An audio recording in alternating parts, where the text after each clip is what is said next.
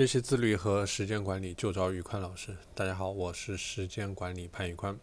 今天我们来聊一聊你如何去设置自律的目标。一般说啊，当我们在做自律的目标设置当中，要去结合远近的视角。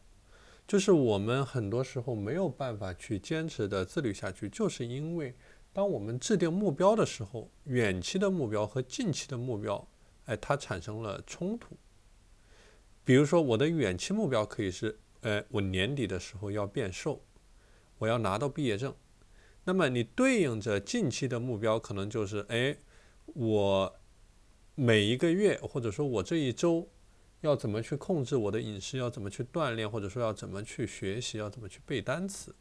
所以说，我们可以发现，远期目标通常是非常抽象，而且意义重大的，是和你的价值观相匹配的。而近期的目标呢？哎，又是可以执行的，具体的，就你具体要做什么事儿。所以说，要改善这种间歇性的慷慨激昂式的自律呢，一定要从两个方面去入手。一个是你要拆解远期的目标。我们说啊，大而泛的目标，它是滋生你拖延的温床。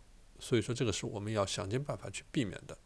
第二个方法就是去提高近期目标的逃避的成本。哎，就是说，如果说我们给自己立下了目标，定下了规矩，但我们又不去执行，那我们要怎么去惩罚自己？得有一个成本在这里。好的，那今天的内容先和大家分享到这里。呃，大家如果想学习自律和时间管理方面的知识，欢迎添加我的微信 p a n l e o n 一九八八 p a n l e o n 一九八八，我是时间管理潘玉宽，我们下期节目再见。